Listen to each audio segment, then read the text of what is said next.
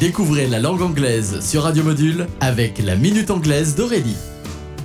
Hello everyone, welcome to La Minute Anglaise. Today, let's talk about a drop in the ocean. Mot à mot, une goutte dans l'océan. Cette expression utilisée pour parler des petites actions individuelles qui peuvent nous paraître insignifiantes quand on les compare avec l'énorme quantité qui reste à faire est aussi utilisée en français telle que une goutte d'eau dans la mer. Exemple. We just had a brief shower, but it was a drop in the ocean of the rain needed to put out the wildfires.